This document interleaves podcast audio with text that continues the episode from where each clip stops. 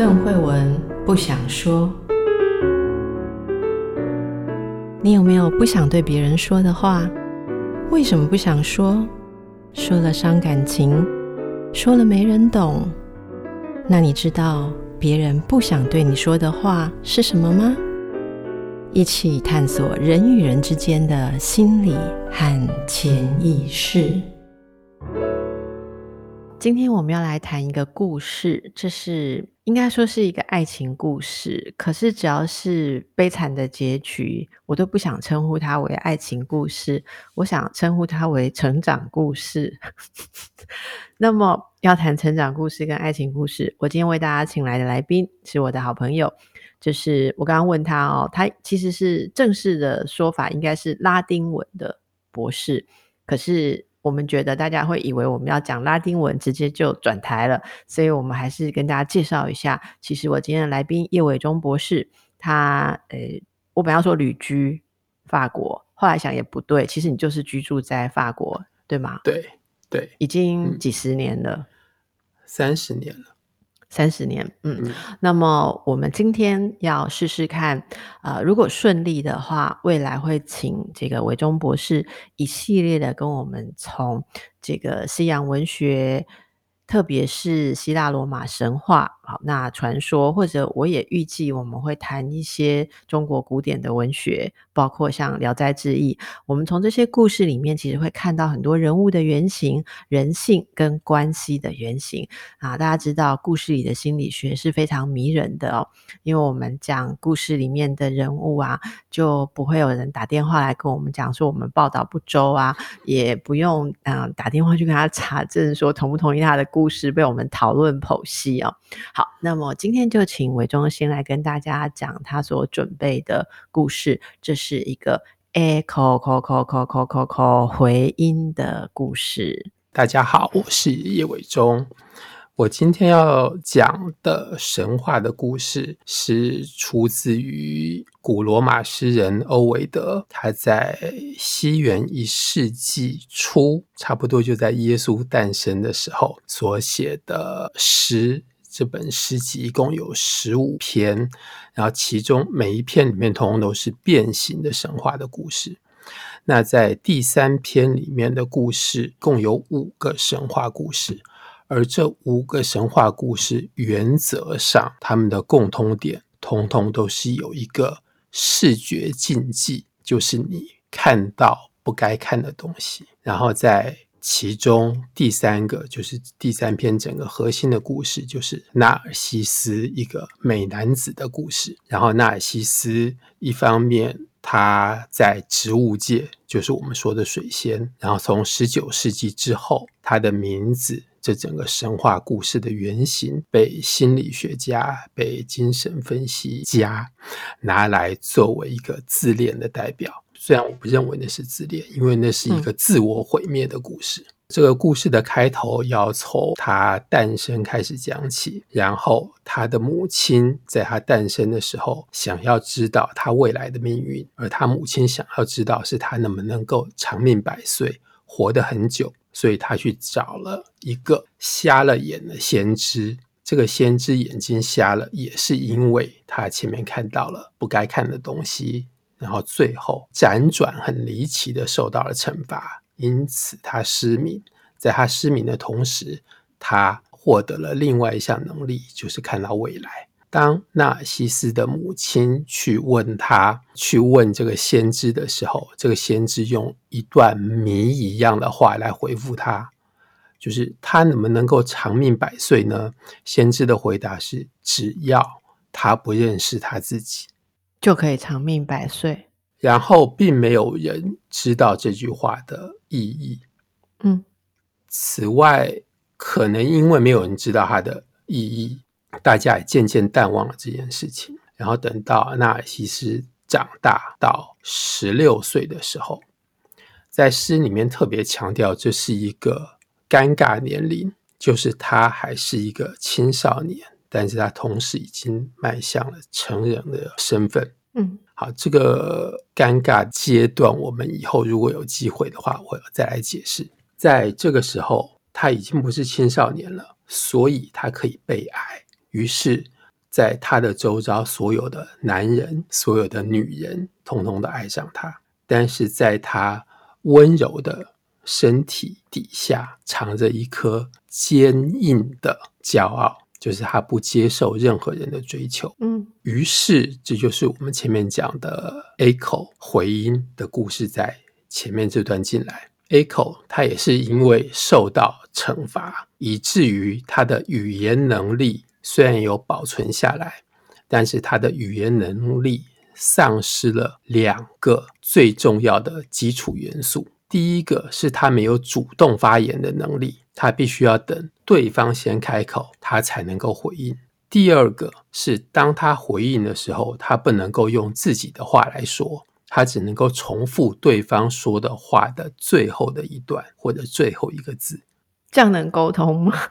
在诗里面，他当然有做一个相当好的安排，所以在表面上看起来是可以沟通的。就是当有一天，纳尔西斯他拒绝了所有人对他的爱，但是同时他渴望有人爱他，他渴望有一个他可以去爱的人。所以某一天，他在一个四下无人的地方，像是对着天空大喊：“就是那个爱我的人在不在这里？”在这里。所以 A 口就回答说：“在这里。”因为 A 口在一直偷偷的跟着他，但是他不好意思现身。即使他现身了，他也没有办法对纳尔西斯表达他的爱意，因为他不能够先开口，而纳尔西斯拒绝了所有他看到的人。当 A 口回答在这里之后，中间就开始有一段寻觅的过程，因为纳尔西斯看不到有任何人的影子在这里，他就开始不断的问说你在哪里？然后 A 口每次的回复就是只有回复最后那个字，但是最后那个字会让他觉得那个人就在他的旁边，他甚至于说你现身，让我们结合吧，结合吧。但是他并没有出来。等到最后，Echo 终于用他的身体出现之后，纳尔西斯当然吓了一跳。他要爱的人并不是这样的人，他要爱的人并不是这个，虽然是美女，他要爱的人并不是 A 口。于是他很强烈的拒绝了他。他甚至于说：“我宁愿死。”也不愿意满足你，但是 A 口最后的回答就是满足你。然后纳尔西斯逃掉了，他开始逃避这个对方的感情。然后 A 口因此在爱情的没有办法满足的爱情的火焰里面，整个人等于是被焚毁了。所以他最后。他的血肉统统都消失了，他是一个泉水的仙女仙子，她的生命所留下来的只有她的声音，就是他会继续的用回音的方式跟这个世界互动，嗯，然后他的骨骼变成一堆岩石，在这样子的结局之后，A 口的同伴跟所有周遭通通都被纳西斯拒绝过的。年轻人为他感到难过，为他感到不平。于是，其中有一个人向天空、向复仇女神许愿，希望纳尔西斯得到相同的报应，也就是他爱上一个不爱他的人。嗯。而这个愿望实现了。这个愿望实现，就是当纳尔西斯有一天打猎的时候。他到了森林里面，一个从来没有人去过，也从来没有人碰触过的一滩很洁净、很漂亮的泉水。他因为口渴去喝水，然后他看到了水里面的倒影，里面有一个美男子，有一个在他眼里面全世界最美的男人。然后他知道那个就是他要爱的人。但是，每当他有任何的举行动的时候，水里面的倒影就被破坏了，那个人就消失了。他做了非常多的尝试，尤其他看到水里面的倒影的那个人都有回应他的感情。他从那个人的脸上的表情，他从那个人的举动，比如说，当他伸手想要去摸那个人的时候，那个人的手也同样伸出来。但是当他们的手开始一碰触的瞬间，那个影子又消失了。他甚至于从对方说话的嘴型可以看出他在表达他的爱意，只是那个话说到。最后，那个声音没有办法透过水面传达出来。嗯，他觉得就是那滩水阻隔了他们两个人能够相互碰触、相结合的一个障碍。他开始激进、疯狂的爱上水里面的那个人，但是水里面的那个人纵然有回应，但是他没有办法在现实的世界跟他有。任何的碰触，他就留在那个水边，开始不吃不喝，看着水里面他心爱的那个人，那个人也同样看着他，但是不会有身体上，不会有实质上面的回应。接下来是一个疯狂的过程，就是一个人怎么样发疯。到这个故事接下来，他做了所有的努力，通通都没有办法。和对方有所接触之后，他开始明白了，那个是他自己在水里面的倒影。他说，他知道他不会再被这个幻影所骗，但是即使如此，他还是没有办法不爱水里面的这个幻影。已经知道那是自己的对影子，但是他还是没有办法不爱他。对，就像后来西方文学很多写发疯的故事一样。就是在某一刻，那个主角他已经意识到那个并不是现实，自己已经走向一条偏离的路上，但是他没有办法再回到过去。好，那最后他的命运和 Echo 一样，就是死在水边，死在影子的面前。然后他最后对于水里面的那个影子说的话。Echo 同样有一个回音来回复他。那在请问一下，嗯，请问一下，Narcissus 他是他是怎么死的？他是因为一直流连徘徊在那个水边，对，要跟那个影子在一起，所以不吃不喝，对，这样子饿死的，饿死的。然后除了饿死，还有伤痛、难过死、心痛而死、心痛而死。他甚至于有一段，在他意识到水里面是自己的倒影之前，他甚至有做一些捶打自己，像是自残一样的行动。然后他看到这些伤痕在水里面同样也有，然后透过这些自残的伤痕，他意识到那个是他自己。嗯。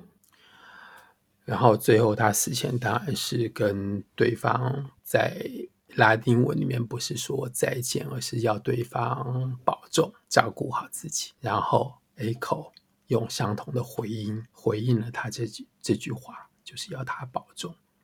所以在这里就是他，我们可以把 Echo 最后的回音当做是他面对自己影子。而疯狂所产生的一种幻听，就是最后当他对自己的影子说话的时候，影子有回应一个声音给他，他们两个互相要对方保重。但是就在这一声之后，他死了，然后那个影子也结束了。嗯，然后他的灵魂到了阴间之后，阴间有一条冥河，他仍然。是在阴间的冥河的旁边，对着水里面看。然后他在人间，他的身体在举行葬礼的时候，他的身体就消失了，然后变成一束花，就是长在水边的水仙花。好，这个故事大致是这个样子。然后其中有非常多的细节，我们可以再往下诠释、挖掘下去。我们听完这个故事之后，不晓得大家睡不睡得着？我我觉得这个，我本来想说这个系列应该是放在深夜系列哈，因为伟忠讲故事的这个气气氛很很适合夜里睡前自己静静来听。刚才那个故事有很多的环节，其实大家可能都会有非常多的啊、呃、被震动到的地方，因为它可能有很多的寓意。那有一些我我很想要跟伟忠聊的地方，不过我想先问问你最有感的，或你今天选择这个故事啊、来分享的时候，你最有感的是什么部分？这个故事我读过非常非常的多次，然后我最后这次再重新读的时候，我最有感的元素是水。那个水作为自己的倒影，那个水它所构成的障碍，因为在一般在所有文学，在我们平常最常用的比喻，水它所象征的是时间的流逝，嗯。但是在一直流的水里面，你看不到自己。你如果要看到自己的话，必须是一滩静止的、静止的水。换句话说，你只有在时间停止的时候，你才会意识到自己，你才会看到自己。但是诗里面有一个元素，就是你所看到的自己是什么样子的自己。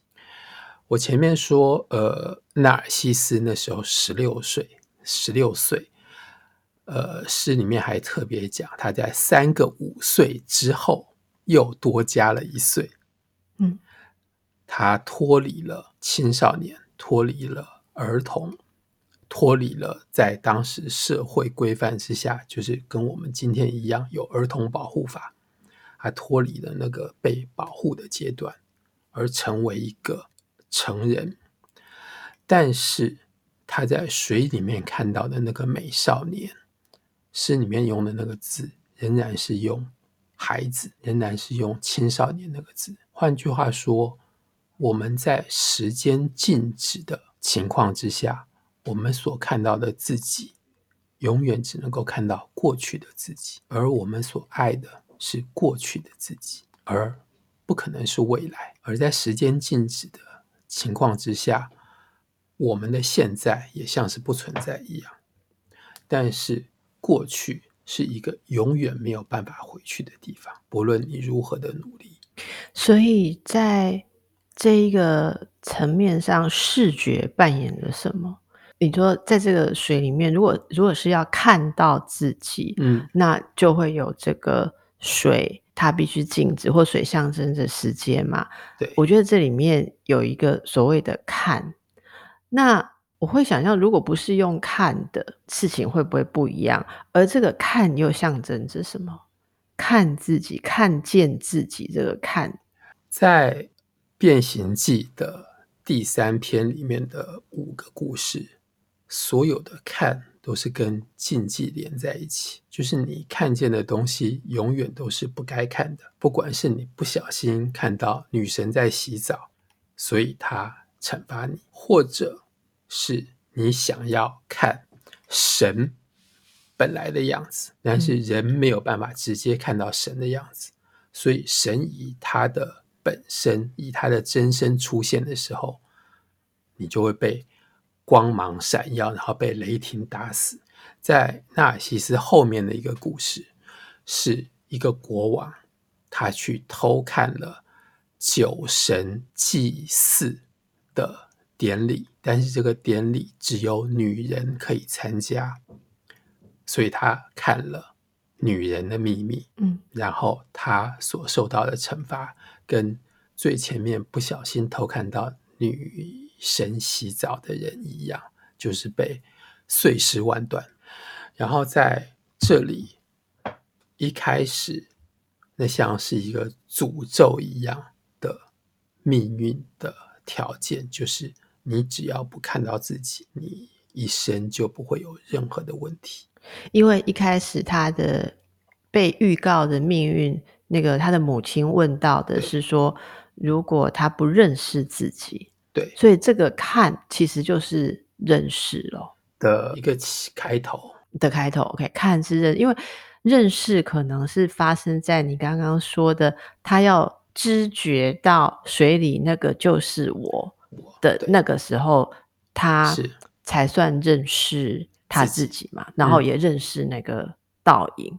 嗯，对，他知道那个是自己的影子。然后当然在这个故事里面，就是我前面有讲，当他透过自己身上的伤痕认出来水里面那个美男子其实是他自己。如果他自己身上没有伤痕的话，他仍然相信那是另外一个人。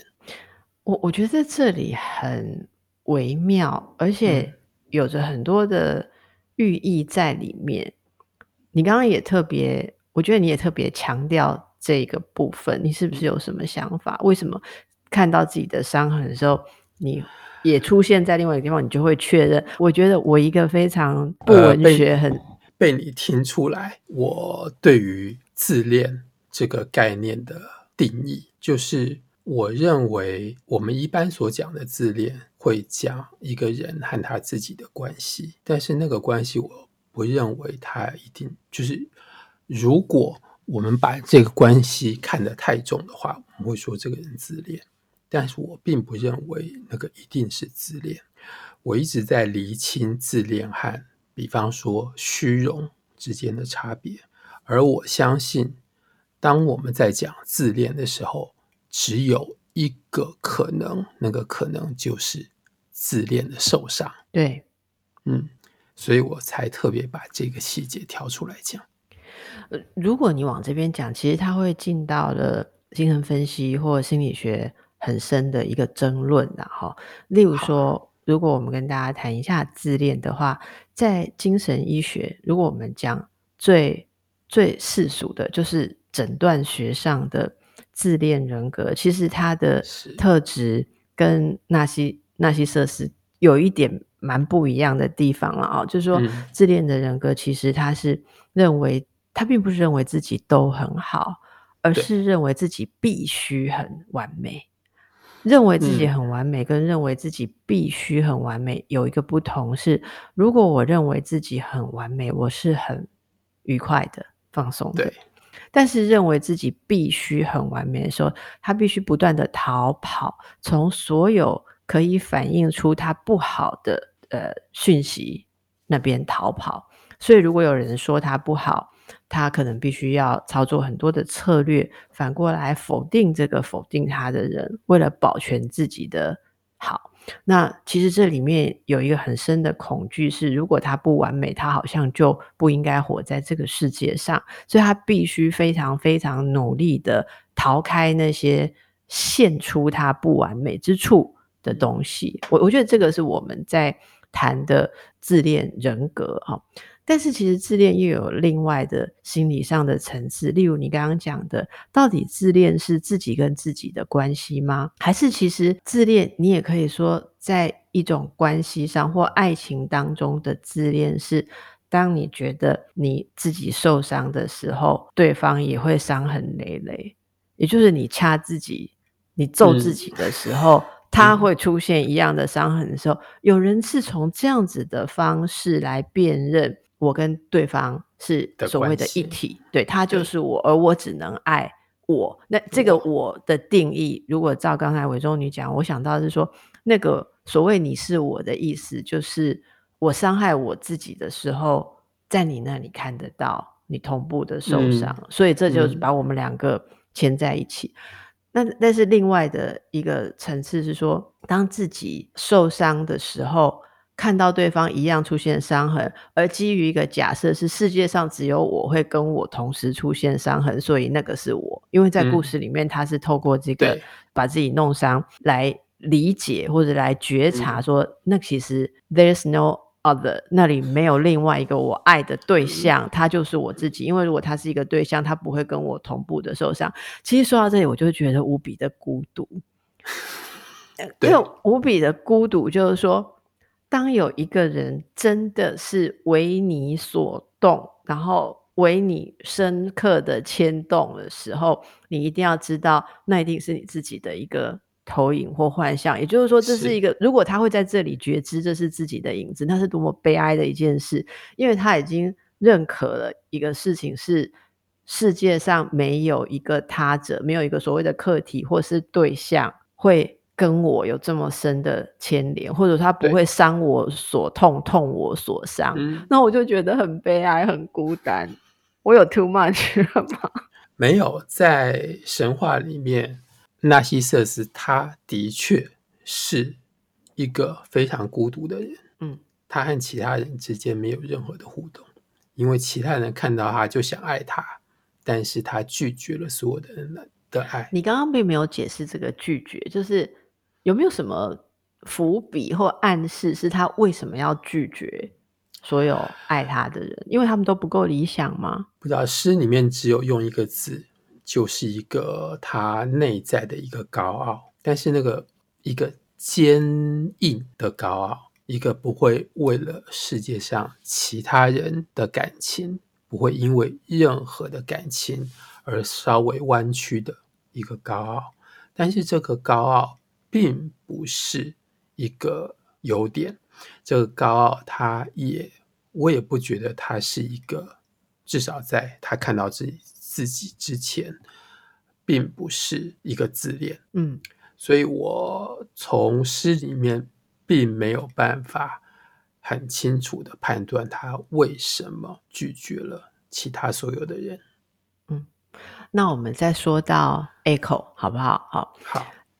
Echo 在他只能重复纳西瑟斯的话的后面几个字或几句的时候，是让纳西瑟斯觉得哦，这是我可以爱的对象。对，对。可是出现了之后就不行了。那这在现在的世界，就是像网络上面交友，觉得相当的不错，然后约见面的时候就不 OK 了，叫做见光死。见光死。对，呃。诗里面也没有交代到底为什么这个看到了 Echo 之后，呃，纳西瑟斯觉得说你不配做我的爱人，或我不能爱你，并因为他也他也很美嘛，然后他也美好，然后也不是嫌他只会回尾音嘛。显然这是他爱的地方，所以这一点我们真的要好好的反省。就是我真的觉得这句很多余，可是我还是忍不住要讲。就是如果我们只能重复人家话的尾音，真的被爱的几率比较大啊。一点都没错，对，没错。那你怎么去想象那个不被看好？就是说，说起来好像是 Narcissus 自己的问题，对不对？就是任何可见的实体存在的，你刚刚讲到肉体出现的时候，嗯、所以。你似乎意意味着说，任何看得到的他都不爱，他都不爱，对，所以他只爱某种飘忽或是虚空。这一次我还有，我们能够讲一些比较禁忌一点的话题吗？在他长大成人，变成一个美男子的时候，所有的年轻的男人跟所有的女人。都爱上他。嗯，在古代希腊、罗马的社会里面，男同性恋是被认可的。是，但是它有某个规范，不能说是条件。它的规范是在男同性恋里面，一定有一个主动的人跟一个被动的人，而主动的人一定要是年长的人，被动的一定是。年轻人，嗯，或者是还没有成年的人，呃，我不确定还没有成年可不可以。然后，纳西瑟斯他刚好是在这个尴尬年龄，他同样的在后面的跟 Echo 的感情的交缠，然后跟他跟自己的影子的交缠里面，都有一个主动跟被动的问题。Echo 他。丧失了说主动说话的能力，对，他还能够说话，但是他只能够位于一个被动的位置。当他出现的时候，我觉得很多次纳西瑟斯他都会有一个像那样子，或许是一个关键的时刻，让他不知道自己应该站在主动或者是被动的位置。你是说 Echo 出现的时候吗？对，对，Echo 出现的时候，Narcissus 会不知道自己是主动还是被动的位置，因为他先问话，然后 Echo 有答话，所以他一直是处于一个主动的位置。当他没有看到任何人的时候，但是当真的有一个人真的有一个肉体在他前面出现的时候，他就逃跑了。换句话说，他是不是看到另外一个人的时候，会不自觉的把自己放在一个被动的位置，而他不愿意接受这样。我我觉得，我我我觉得这是一个很有意思的点，也就是说，Echo 他那也是一个诅咒嘛，失去主动说话的能力。可是他。他如果是肉体出现的时候，他仍然是可以主动动作的。对，所以当 Echo 不是只有声音，而它是有实体、有肉体的时候，它就不止，它就不是 Echo 了，因为它是声音语言的 Echo，可是它不是动作的 Echo。对，是这样讲没有错。是，所以就在这一点打破了这个纳西瑟斯需要绝对在主动位置对。的这样的状态，其实我觉得应该，嗯，我觉得现在我们的听众朋友如果联想比较丰富，应该都可以对应到很多关系，特别是爱情关系里面的状态。其实，嗯，我不想把它那么局限的说成说，有些人他在关系里面一定对方只能够附送自己，好，但的确是我们会联想到这样的状态。那么，呃，原本一开始今天。要说从 Echo 开始谈嘛，好，嗯，结果我们现在对 Narcissus 发生了很大的好奇，觉得它这个象征了很多我们跟自我的关系，好，然后跟他者或他者或自己的关系。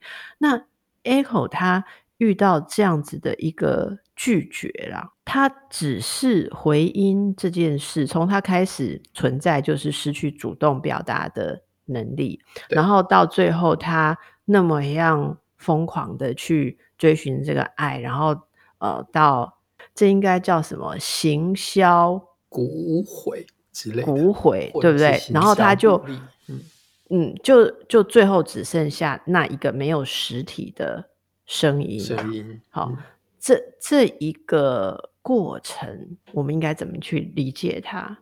这代表着什么？如果从诗里面的意象来看。诗里面写，它是一个 echo，它是一个接近跟火靠近的过程。它是一个跟火靠近的过程，而那个火其实也是从他自己体内、从他内心所发出来的欲望，或者说欲火。我想到那个火，常常也被用来象征着爱情灼伤或是烧伤嘛。我我们先不要扯到那边，但是以后有机会可以讲一下那个日本的传说道成寺有没有？那里面那个女孩子爱上了那个僧人，可是僧人不为所动，他最后其实也是变成蛇，然后把他困在一个钟就钟罩里面，然后盘踞着他，然后用那个爱欲的。烈火焚烧，焚烧它。我觉得这个火好，虽然我本身对于空空飘飘的声音跟火比较难联想，但是你觉得这两个就是那种声音的性质跟火会让你可以放在一起？没有，我再回到一个前面，就是 Echo 他他的身份，他是希腊文、拉丁文里面叫做 Nympha。是一个水泉旁边的仙子，嗯，所以她就像我们讲，女人是水水做的。然后当那个火一直在她体内焚烧，当她接近那个火，到最后，她的身体、她的血肉都是像被蒸发掉一样，散发在空中。这是诗里面讲的。所以那个火只要没有浇熄的话，所有的水通通都会变成水蒸气散发掉。所以它最后剩下骨头跟它的声音。所以在这里可以讲说，声音是火烧不掉的。对。然后刚才你又说到的水，因为你刚开始说那个 Narcissus 那个那个故事里面很吸引你的是水，因为是透过水和水象征的时间必须不动。我们才能看到自己嘛，好，是，然后又要透过那个水的阻隔，你才认识说那是我自己的影子，好，种种的。那所以女人是水做的，难怪时间在女人身上会那么的明显。不，这个到我这个年纪，真的会有这种感伤啊。对，例如说，你看，我觉得女人是水做的，所以水就在我们的身上不断的以水的特质在进行着。嗯、那那我我可以从 这里比较接受，所以时间在我们女人身上的刻痕跟显现是非常明显，因为女人就是时间。好，如果女人是水做的，水是时间的话，那么女人就是时间做的。好美哦。嗯，好，那回到火可以把实体烧干，但是声音是火烧不掉的。对，声音是火烧不掉的。声音是一件很重要的事情，对不对？是。可是当它不是自己的声音，不是自己的语言的时候。如果一个人的生命就是只是在重复别人的话语，就是在 echo 别人的时候，嗯、那么 echo 他自己的生命的意义是什么？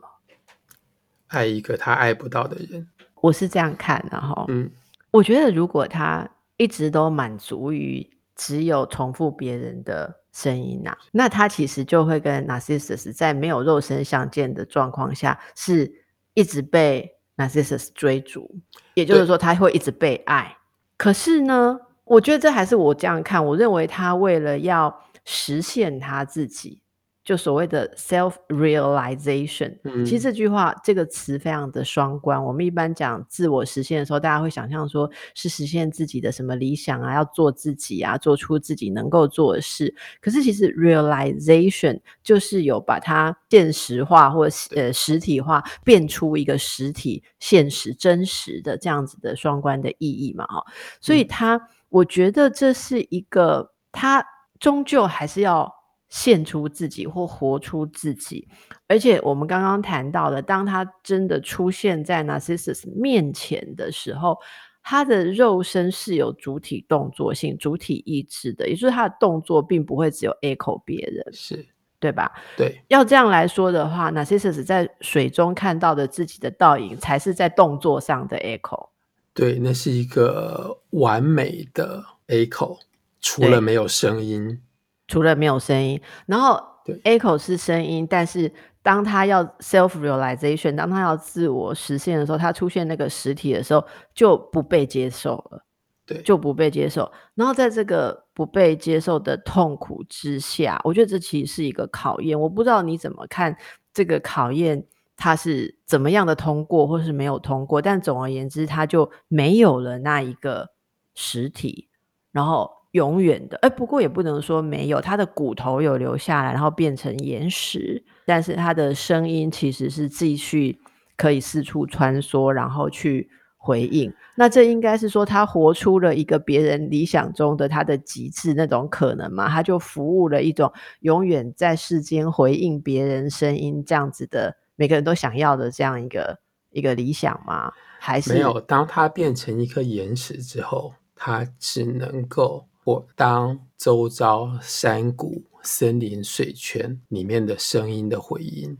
它不能够再到处跑来跑去。嗯，然后我刚才我刚才漏掉一个细节：当 echo 变成一个岩石，它所当的回音不再只是回应，不再只是重复一个人说的话的最后一个字、最后几个字，而是它变成一个。所有的声音的回音，所以当纳西瑟斯在自残、在打自己的时候，那个声音 echo 也有复制传送出来。所以当纳西瑟斯在自残的时候，他应该也听得到水里面做相同的动作的时候，有发出相同的声音。嗯，但是那个声音是来自 echo，echo。对，那你为什么选择 Echo 作为我们开场的第一个故事？因为我最近在研究的一个主题是分身，它一方面可以说是一个人他怎么样意识到自我，他怎么样找在寻在塑造自我的一个过程，而当这个塑造自我的过程出了问题，各式各样的问题之后，你会在现实世界里面看到另外一个自己。嗯，然后我搜集了非常多的资料，其中当然最容易想到的一个就是呃纳西瑟斯，然后其他在在全世界各国的文学里面都会有这种相同的主题。所以你还有其他的故事，也是看到，就是在你刚刚说的那句话也很妙，就是在自我的一个过程中出了问题的时候，就会在外面看到一个真正的人，的人看到别人像是自己。或是像是自己的分身，或是像是自己应该要有的样子，或是像是自己不要有的样子。我一直很忍耐，不要在这个时候说。所以你说的是心理学上的投射嘛？我我忍住了，我没有讲，但是我大家没有听到。那我想刚好到这边哦。那么我们下一次，也许我们再请伟忠来跟我们介绍一下，你在这一个主题下找到有什么样其他故事，什么样的其他故事，有没有哪一个文学作品是当自己出了问题之后，在外面看到自己？最有名的两个例子，一个是杜斯托耶夫斯基有一本小说，就叫做《分身》，那是一个小公务员的故事。有一天，他的生活里面就完全不知道发生什么事情，反正总而言之，有一个人已经闯入了他的生活，而那个人剥夺了他的生活的一切。嗯，我们下次再来谈。你这样一讲，我也有很多灵感，就是的确这是一个模组，就是自己出了什么问题的时候。开始有另外一个人，你你可以想到，这其实是很多故事，也是很多电影的一个开头，一个原型。那么在今天我们结束之前，你还有没有要给 Echo 什么？有，我在研究分身的开头，是因为幻听的关系，所以我觉得我们包括在这个神话里面，我们会把重点放在心理学或精神分析里面讲的一个。镜像的作用，嗯哼，就是我们要透过看，透过对方的目光来意识到自己。但是，我觉得我们往往忽略掉声音的重要性。我觉得在自我形塑的过程当中，声音是一个非常重要的元素。你刚才讲的 mirroring 这件事情，镜射，或者说被反应。嗯可以帮助我们认识自己，或其实是定义自己嘛？对。那在某一些精神分析师的理论当中，这甚至是人开始形成我的概念，对的必须。那你说的声音也很重要的意思是什么？你的意思是说听到自己的声音吗？听到别人的声音，我们不知道最后如果纳西瑟斯看到水里面的影子，而那个影子会跟他说话的话。他会变成什么样子？但是在前面，当他开始对感情有了第一次的反应的时候，他是听到一个声音，就是他看到的所有的俊男美女，他都无动于衷。但是他听到了一个声音之后，他开始爱情在他体内活过来。我觉得你需要再多解释一下，因为那些爱他而被他看不上眼。你看我讲看不上眼，我没有说听不进耳，就是就被他看不上眼的那一些追求者，难道都没有发出声音吗？有，所以那个并不是他想要听到的声音。对对，所以他们既不是他想要看到的样子、形貌，也不是他想听到的声音。对，然后这故事里面最让人震撼，就是他听到了的声音。其实是他自己的声音啊啊，应该说是他自己的话语被另外一个声音说出来。你刚刚讲了，如果在成长过程中有一个很重要的事情，其实是要自己的话语被另外一个人说，那是一个别的声音。嗯，我相信它非常的重要，因为在孩童成长的过程当中，心理阶段上的确一个非常非常重要的事情是我讲的话。被妈妈，或者说通常是妈妈了哦，被妈妈清楚的复述一次。对，因为我我不知道伟忠，你记不记得那个阶段，就是小朋友在牙牙学语的时候，其实他讲话常常只有妈妈听得懂。对，然后会有一个过程是亲戚朋友，尤其是像偶尔来的阿公阿妈，常会说他讲什么？他讲什么？嗯，然后妈妈就会说：“哦，他说什么什么，你就会都听得懂。”而那个把他的声音正确的说出来的过程是，是我我本来觉得是帮助他沟通啦。后来你你今天这样讲，嗯，我觉得说那其实的确是他认识自己的一个过程，有形塑自我感的一个过程。所以声音在这个故事里面，其实给我们了一些遐想。也有一些我们以前没有注意到的事情，就像刚刚随意的这样聊，我会想到为什么要讲看不上眼，对不对？嗯，好，那些不被喜欢的人，我们说看不上眼，可是通常不只是形貌而已，而是那整个人我们不喜欢，我们为什么不说他让人听不进了？为什么都要说看？那么。今天的节目时间差不多到了哦，有太多太多留下来值得我们再去探讨的地方，例如视觉、视跟听、看跟听，还有主动、被动、语言、嗯、自我。好，好，那今天在这个节目的最后，我要考伟忠一个东西，好，把大家从遥远的这个希腊罗马那边泉水边稍微拉回来，你知道？下晡是什么吗？也不，我会想到一样蔬蔬菜，但是我不知道是什么。好，这是你刚刚讲的时候我的联想了哈。嗯，我女儿有一段时间，她说也不，嗯，她指的是衣服。好，嗯，她把衣服发音为也不，我不知道为什么，因为我们家没有任何一个人说衣服是也不。可是你知道吗？每次有人来做客的时候，就很困惑的说：“也不是他的玩偶嘛，他为什么说要穿下晡？为什么要拿下晡？为什么他说他有新下晡的时候，我跟你说，我从来没有感觉到那么深的一种独特的亲近感，也就是在场只有我知道他在讲什么，嗯、而。当我决定去复述它的时候，我并没有把它翻译为衣服。有嗯相当长的一段时间，我就是 echo 它的下晡。然后我也有一段时间开始质疑我自己，说会不会以后他有语言障碍，然后从此都把衣服叫做下晡。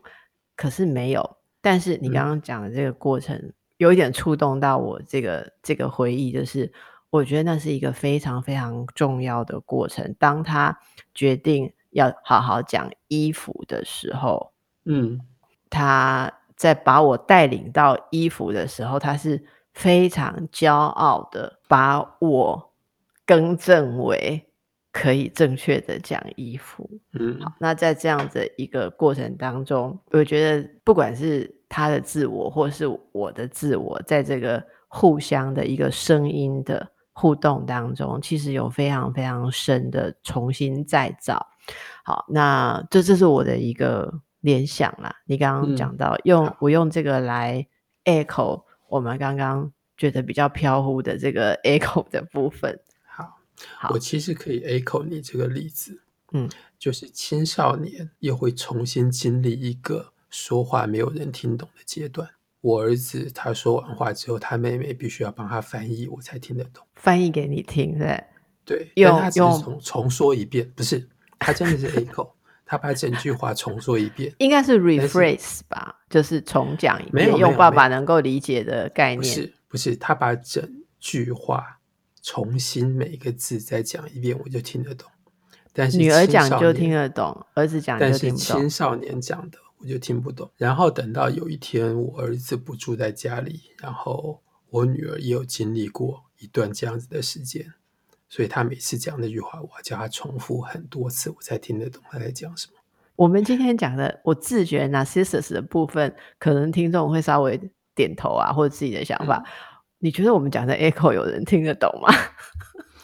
有，那就留给大家好了。好。那么，这是我今天跟叶伟忠，呃，我跟伟忠试着要从一些故事，啊，包括文学的或者是神话传说啊，这些亘古流传。如果用荣格心理学的概念来讲，就是因为亘古流传会被代代的复述。我们会再讲给别人听，嗯、再讲给孩子听，那是因为里面有一些东西打动了我们，而这些亘古千百年来不断的打动每一个人的东西，里面藏着我们人性的原型。